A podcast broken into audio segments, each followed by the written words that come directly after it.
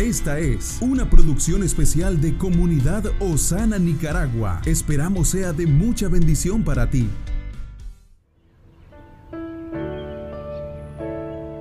Hoy tenemos un regalo, un nuevo día para disfrutar, para cambiar, para crecer, para tomar pasos de acción que nos encaminen a un futuro mejor. Por eso te compartimos una reflexión para tu corazón.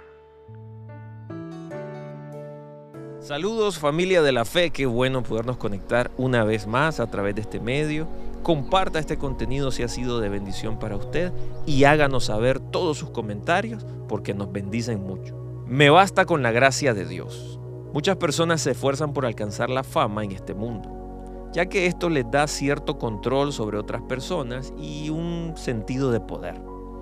Pero hagámonos la pregunta, ¿vale la pena dedicar toda la vida para obtener aquello que carece de la esencia? Debemos saber que nos espera un fin lamentable si vivimos por los deseos de la carne, la pasión y el orgullo. No nos desesperemos por hacernos famosos en este mundo. Por el contrario, nuestra mayor prioridad en la vida debe ser conocer a Dios y anhelar registrar nuestros nombres en el libro de la vida como hijos suyos. Dios protege en todo momento a sus hijos.